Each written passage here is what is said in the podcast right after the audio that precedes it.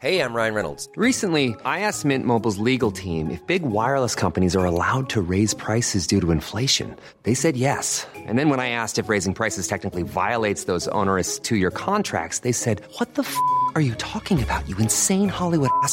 So to recap, we're cutting the price of Mint Unlimited from $30 a month to just $15 a month. Give it a try at mintmobile.com slash switch. $45 upfront for three months plus taxes and fees. Promo rate for new customers for limited time. Unlimited more than 40 gigabytes per month. Slows. Full terms at mintmobile.com. Esto es. Esto es. Entre libros y gambetas. Entre libros y gambetas. ¿Qué tal amigos? Bienvenidos a Entre Libros y Gambetas, eh, este espacio creado desde Penguin Random House para recordar las grandes hazañas del deporte y desde luego las grandes plumas que también acompañan estas hazañas del, deporte. Hoy tenemos a un invitado con nosotros que eh, no, no, no caben palabras para describir lo que representa para ambos ámbitos. Campeón del mundo en el 86, figura con el Real Zaragoza, con el Real Madrid, una de las grandes personalidades del fútbol eh, en toda la historia y también sin duda una de las grandes plumas que tiene eh, la literatura relacionada con el deporte. Jorge Valdano, Jorge, qué gusto saludarte. Igualmente, un placer. Muchas gracias. Oye, Jorge, cuéntanos un poquito, ¿cómo es que inicia eh, tu pasión por el deporte? ¿Qué llega primero? ¿La pasión por el deporte o la pasión por la literatura? No, primero el balón. Primero el balón. ¿Y cómo llega? Que es un libro redondo. llega de una manera espontánea. Eh, nací en un pueblo relativamente pequeño, en donde en mi casa estaba la seguridad, en el colegio la obligación y en la calle el fútbol. No había otra cosa que no fuera fútbol. Eh, yo no recuerdo haber visto en mi pueblo una canasta de baloncesto, por ejemplo, ¿no? Sabemos que Argentina es un país con una relación hasta exagerada con, con el fútbol y mi pueblo es uno de esos lugares en donde la cultura popular cultiva el, el, fútbol. Uno se lo encontraba en la esquina de su casa, en el baldío de la esquina, en el bar, sí. o sea, el fútbol estaba en todas partes.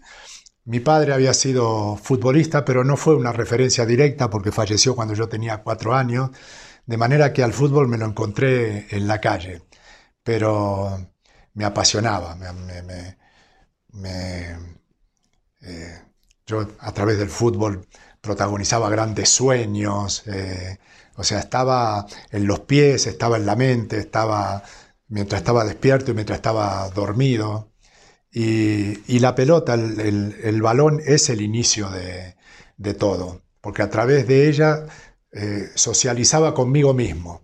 O sea, me iba al patio de mi casa y los canteros de flores eran los rivales y el muro que estaba enfrente era la portería. Entonces yo transmitía el, el partido, ¿no? La lleva Valdano, elimina, ya veía, ya, ya, cada, cada cantero de flores tenía, era un enemigo, era un nombre propio, ¿no?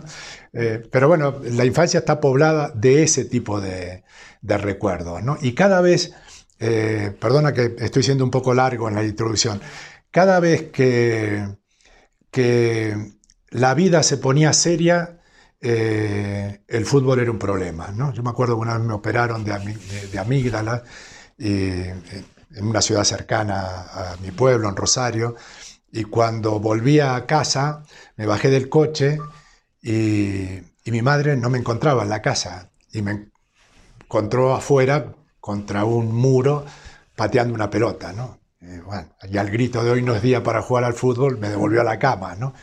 Pero es que poco después falleció mi, mi padre y, y yo, eh, inconsciente, me, me, puse a jugar al fútbol con mis vecinos, mientras en mi casa eh, se estaba celebrando el, el, velatorio. Y vino una tía, me agarró de las orejas y me dijo, hoy no es día para jugar al fútbol, ¿no? Bueno, o sea que los días que no eran para jugar al fútbol, eh, era que había ocurrido algo desagradable, algo feo, ¿no? O sea, que el, el, fútbol era más bien una relación de alegría, ¿no? Y era como esta... Placer. Escudo para... Sí, era, era, era placer. Eh, y ahí sí que eh, encuentro un vínculo. Del placer del, del fútbol devino la profesión. La profesión se llena de obligaciones, de presiones, y ahí necesitaba un placer sustitutivo. Y, el libro eh, me salvó. O sea, yo estuve desde los 19 años eh, en España, solo, en la habitación de un hotel, en una ciudad muy fría, en donde las tardes se hacían interminables y, eh, los libros eran un salvavidas, ¿no? Y es curioso porque el placer inicial de vino en profesión y, y, el placer sustitutorio también de vino en profesión, porque al fin y al cabo yo vivo del mensaje, ¿no?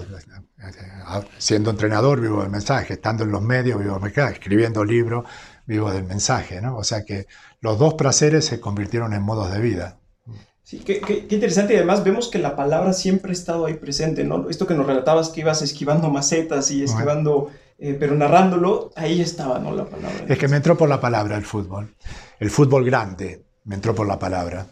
Eh, había una revista que era una biblia del deporte que se llamaba El Gráfico y la radio, por donde entraba la voz victoriosa de, del fútbol, ¿no? Yo tengo una anécdota hermosa. Cuando terminó el Mundial del 86, yo llego al vestidor y me abrazan dos compañeros.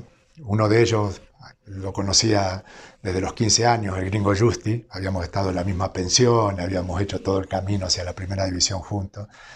Ellos lloraban como Magdalena y yo decía, tengo que llorar, ¿cómo no voy a llorar? ¿no? Y hacía fuerza por llorar y no, no, no pude llorar no pude llorar. Y, y, mira que me empeñé, ¿eh? Y como, no sé, habrán pasado tres años y mi hermano me solía mandar cassette. Eh, pasamos de las cartas a, los cassettes, que era el colmo de la modernidad, ¿no? Y en el cassette había mensajes de mi mamá, de mi hermano, eh, música, eh, argentina, que, a mí me, me, me, gustó siempre la música popular. Y bueno, me ponía los cascos y me iba a correr por un parque que estaba cerca de mi casa. ¿no? Y entre dos canciones, mi hermano me había grabado mi gol relatada, relatado por José María Muñoz, que era la voz de mi infancia, digamos. ¿no? Y cuando sentí el relato, me puse a llorar, pero como un niño. Me puse a llorar con ruido, o sea, me, me tuve que esconder para, para, llorar, ¿no? Y es como que la palabra completó el, logro, ¿no? Eh, sin la palabra, para mí el fútbol eh, es poca cosa, sí. Sí, y, y es que la, la, palabra, o sea, al final, y, y como lo, lo, hemos platicado con algunos otros autores, al final el, la fracción de un gol, la fracción de una jugada dura dos, tres segundos, pero todo el análisis y toda la plática que hay alrededor de eso puede durar horas, ¿no? Sí. Entonces la palabra complementa muy bien. Yo le le haría a la gente, lo animaría a un ejercicio, que vieran el gol de, de Maradona contra los ingleses, no el, el, la mano de Dios, sino el mejor gol de la historia de, del fútbol, sin sonido, y que luego lo vean con la voz de Víctor Hugo Morales. Y, y, no es que sea otro gol, eh, pero es mejor gol. Eh, porque la palabra le pone contexto, le pone emoción, eh, le pone bueno, alegría, eh, pasión, bueno, todo lo que el, el, el, fútbol arrastra consigo, ¿no? Oye, Jorge, pero ¿y cómo es que tú dices, tengo que escribir un libro? ¿En qué momento tú eh, llegas ya a combinar estas dos pasiones y piensas, tengo que escribir mi primer libro? ¿Cómo, cómo llega esta, este momento? No, soy muy, muy espontáneo, premedito muy poco la, las cosas. No sé cómo, cómo fue, en primer lugar, eh, Juan Cruz me, animó a que hiciera una recopilación de cuentos de fútbol de grandes autores que no relacionábamos con, el fútbol, ¿no? Eh, el año 90 o una cosa así. Digo, no se van a animar, Juan, porque para los intelectuales el fútbol es poca cosa, ¿no? Eh, ya había algunos ejemplos, Galeano, Vázquez Montalbán, que se habían animado, que se habían mostrado desacomplejados y habían escrito cosas muy importantes. O sea, yo cuando, le, cuando leía a Vázquez Montalbán, para mí jugar al fútbol empezó a significar otra cosa, una cosa mucho más profunda, mucho más compleja. Eh, pero bueno, le dije, Juan, va, invitemos a, las grandes plumas, Vargas Llosa, Roa Basto, Francisco Umbral, eh, Benedetti, eh, y, y, los invitamos, y, si nos mandan 15 cuentos, pues hacemos un libro con 15 cuentos. ¿no? Bueno, de 60 nos contestaron 58. Y además nos contestaron con un cuento. Eh, con, el cuento. De manera que tuvimos que hacer dos tomos de cuentos de, fútbol que están agotadísimos, por otra parte. ¿no? Pero aquello me, me, animó mucho, me animó mucho. Luego fui al Tenerife y dos hermanos que eran corresponsales en el país eh, quisieron hacer un libro sobre mí, sobre la experiencia en, el Tenerife. Y yo había escrito toda esa experiencia. Eh, en cada partido eh, tomaba notas, contaba anécdotas, pero para mí. pero cuando vi que el libro era bien intencionado, le di todos estos apuntes de manera que ellos lo aprovecharon, lo volcaron en, en el libro. Yo recuerdo que la editora de Aguilar en aquel momento eh, acababa de llegar y, estaba aterrorizada. ¿Cómo voy a empezar con un libro de fútbol? Vamos, además en aquella época todavía se decía en España, libros de toro vende, libros de fútbol no vende. Eh, pero bueno, yo la animé, le dije que, el, libro era entretenido, que estaba muy bien eh, editado, muy bien contado. Y tuvimos tanta suerte, la editora y yo, que justo cuando sale el libro, a mí me contrata el Real Madrid como entrenador. Entonces de pronto el, libro se convirtió en un fenómeno promocional descomunal. ¿no? Eh, bueno, esa fue mi primera aventura. Luego hubo recopilación de artículos que yo iba escribiendo en el diario El País. Sobre eso hay un par de libros. Y, y bueno, más adelante cuestiones de liderazgo o el fútbol como palco desde el que se mira la sociedad, ¿no? que, es muy, muy interesante. Y además esto que tocas creo que es eh, muy importante en, estas, eh, en esta convergencia entre la literatura y, el deporte, porque qué plumas las que escribieron estos cuentos, ¿no? O sea, los, nada más los autores que mencionabas, y muchas veces está este tabú, ¿no? En donde eh, se piensa que si te gusta el fútbol no te puede gustar la literatura o viceversa, ¿no? Sí, se dieron la espalda siempre, el, cuerpo y la mente, ¿no? Eh, y por eso admiro tanto a, Vázquez Montalbán, que, le dio profundidad sociológica, política, cultural, y el fútbol desde ese momento alcanzó otro tipo de aprecio. ¿no? Había mucha gente que entendía que escribir sobre fútbol desprestigiaba, te reducía como intelectual. ¿no? Bueno, pero eso ha cambiado mucho. De hecho, en el siglo XXI se han escrito tantos libros de fútbol como en todo el siglo XX. ¿no?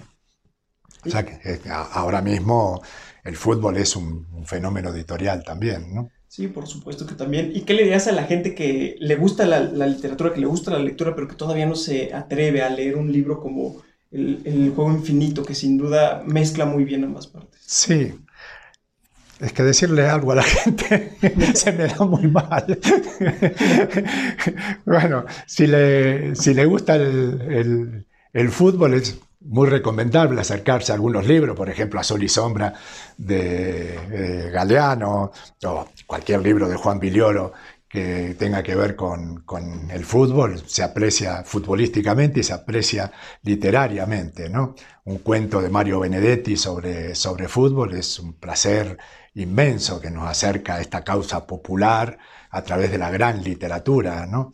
Eh, Nada, hay que, hay que romper esquemas sencillamente, ¿no? Eh, animarse a entender que las pasiones son un buen tema de, conversación. Decía, no, ¿cómo vas a escribir de fútbol si el fútbol es una emoción? Yo siempre digo lo mismo, el amor también es una emoción y hace siglos que, que seguimos recreando el amor a través de la literatura. ¿no? podemos hablar de pasiones tranquilamente, sí. Ah, hablando de esta pasión y entrando un poco al libro, ¿tú dirías que hoy el fútbol es más negocio o más pasión? ¿Y desde qué perspectiva sería más negocio y pasión? ¿Cómo lo ve el aficionado y cómo lo vive el jugador hoy en día? Bueno, eh, habría que subdividir a todo el zoológico que hay alrededor del, del fútbol. El futbolista es vocacional, o sea, llega al profesionalismo porque en la primera infancia cuando no sabía lo que era una moneda, ya estaba volcando esa pasión de una manera improvisada, pero con unas ventajas naturales. O sea, para jugar al fútbol, para ser jugador de fútbol, hay que nacer con una ventaja inicial, ¿no? De manera que el, futbolista, efectivamente, cuando va progresando, entiende que el, dinero es importante, el dinero lo desclasa al, futbolista y además lo hace vivir en una cierta irrealidad, ¿no? Eh, si un futbolista gana 10 millones y el que se cambia al lado suyo gana 11, pues este se siente tratado injustamente, ¿no? Le parecen poco 10 millones, ¿no? Se dan ese tipo de, situaciones, ¿no? Pero hay gente que anima el negocio y que vive puramente del negocio y que lo antepone al juego mismo, y hay mucha gente que son vocacionalmente futbolistas y que animan el espectáculo, ¿no? Claro, ¿Y, quién dirías que es el jugador principal hoy del fútbol como tal? ¿El aficionado, el jugador, eh, las marcas, los patrocinios? Depende también de qué país hablemos. Por ejemplo, si hablamos de Argentina, eh, en estos momentos el, el centro neurálgico del fútbol es el aficionado, porque a los talentos cuando son muy jóvenes se los llevan a, Europa, porque los directivos en general han sido corruptos, porque los estadios están decadentes. Eh, ¿Qué queda cuando uno va a ver un partido? La gente, la pasión de la gente, que te atrae incluso más que el partido mismo, ¿no? Dan más ganas de ver al público, al aficionado cantando y entregándose al, fútbol que al, que al, partido, al partido mismo. Si hablamos de, Europa, hay casi un, imperialismo futbolístico, ¿no? Es una aspiradora que atrae talento de todo el, mundo. Y ahí hay países que pretenden lavar su imagen y fortalecer su imagen a través del, fútbol, y para eso emplean el dinero que sea necesario, grandes empresarios que, invierten en el fútbol, y se da una paradoja increíble, o sea, eh, hemos visto hace unos días un Atlético de Madrid, Real Madrid. Había tres jugadores españoles en el campo, todos eran extranjeros, pero es que hay partidos en donde no hay ningún jugador nacional, el club es de un ruso o de un fondo de inversión americano y la gente sigue teniendo la misma adhesión al, fútbol, la misma pasión por el escudo, por ese trozo de tela que representa el, escudo. O sea que la fuerza simbólica del, fútbol es muy, pero muy fuerte. ¿Cómo, cómo, verías tú el futuro del fútbol hoy? Eh, ¿Sería más físico, más fuera de la cancha?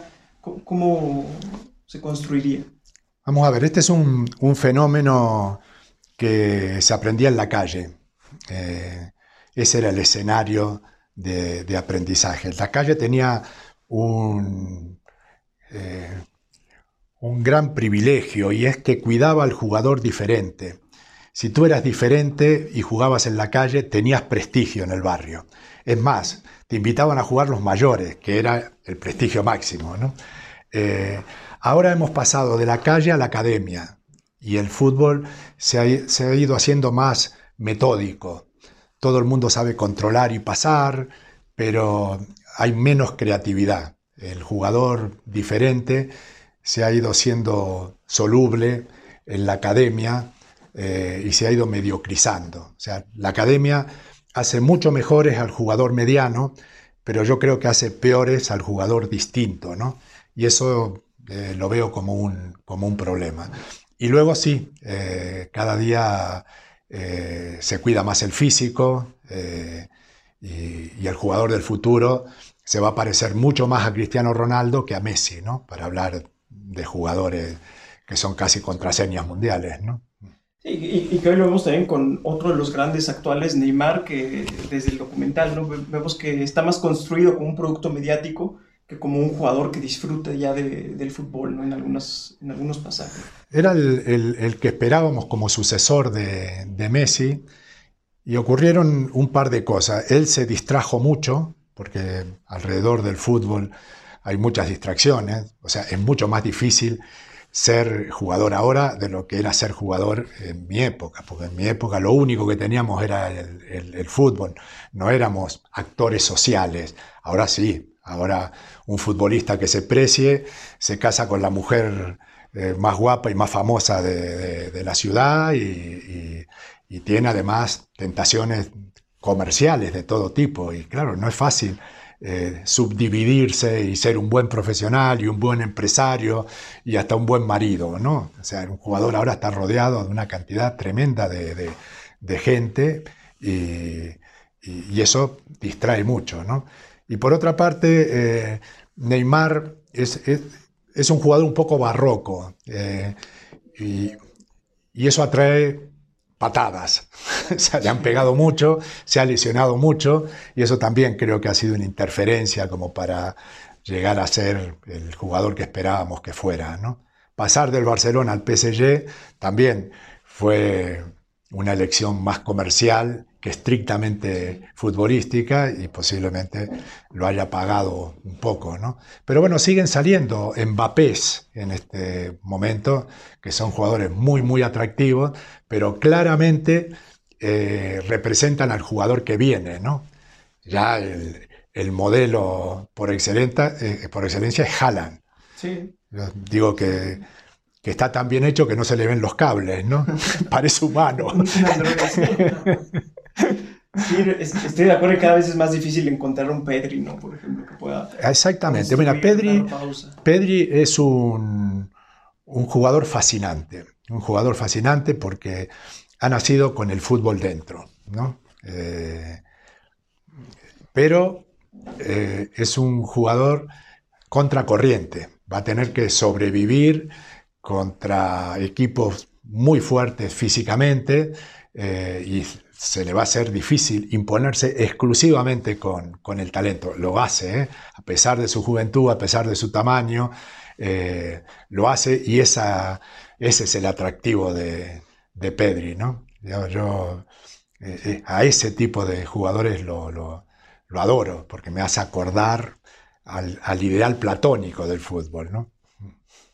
Algo de lo que ahorita eh, también creo que influye mucho en el futbolista actual es que la vida eh, privada no existe, ¿no? Todo está una fotografía, un video y, es global, ¿no? Algo que nos platicabas tú es que en tu época no era tan así. Eh, lo de la fama es muy, muy interesante porque todo el mundo habla del, del dinero como algo que saca al futbolista de su realidad. Y yo creo que es mucha más peligrosa la fama que el dinero la fama te deforma más que, el dinero. ¿no?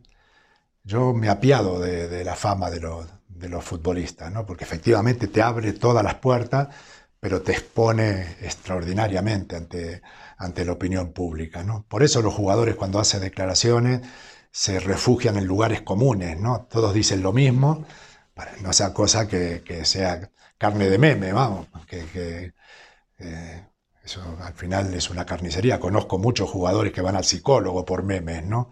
O sea que, convivir con eso también tiene su complejidad. Eh, nos platicabas que justo en una de las concentraciones o en estos momentos en los que tú estabas contigo mismo es donde empezabas a leer. ¿Había libros en las concentraciones? Bueno, no a todos los entrenadores les gustaba que uno leyera libros que no fueran de, fútbol, porque entendían que eso te, te distraía, ¿no? Yo en el, Mundial de México eh, era vecino a mi entrenador y por ahí entraba sin golpear, eh, abruptamente para contarnos algo, cualquier cosa, y me veía leyendo y se agarraba la cabeza, ¿no? Y yo le decía, pero que si no me pongo nervioso, tenés que estar nervioso, que, que el, fútbol me ocupa toda la cabeza, te tiene que ocupar toda la cabeza. Bueno, o sea, lo que yo entendía que era un descargo, él entendía que era un cargo, ¿no? Eh, pero bueno, es, eh, eh, la verdad es que leer un, libro no te hace ni mejor ni peor futbolista, sencillamente te completa como persona y eso le hace bien también al fútbol. ¿no? ¿Tú, dirías que el fútbol es filosofía o poesía? ¿A dónde se acerca más en estas? De eso habló Pasolini en, en su momento y decía que el fútbol sudamericano era poesía y el fútbol europeo era prosa, ¿no? Eh, no, yo no hago ese tipo de, asociaciones. Depende de quién hablemos. Pedri es poesía. Oye, Jorge, ya para ir cerrando, muchas gracias. Eh, México 86, campeón del mundo. ¿Qué representa volver a México cada, que vienes constantemente? Bueno, en primer lugar me, gusta venir por México, no porque ganó un mundial hace treinta y tantos años, ¿no? Pero bueno, aquel mundial tuvo la, virtud de hacerme un poquito más feliz cada día de, mi vida, ¿no? Alguien que tiene una gran vocación, una gran pasión por, el fútbol, saber que ha podido vivir la experiencia más grande que se puede vivir dentro de un campo de fútbol, o sea, ganar un mundial, meter un gol en una, en una final, es algo que te alivia, dice, bueno, eh, por lo menos esa experiencia la, la, he tenido, ¿no? México-Argentina, 26 de noviembre, ¿te animas a dar algún pronóstico? ¿Esto se está grabando antes, desde luego? Bueno, en estos momentos eh, no quisiera ser demagógico. En este momento da la sensación de que Argentina está en, mejor situación que, México.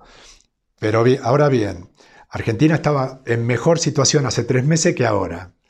Y, México puede estar en mejor situación dentro de tres meses que ahora. Quiero decir que hay cambios muy grandes en, poco tiempo, ¿no?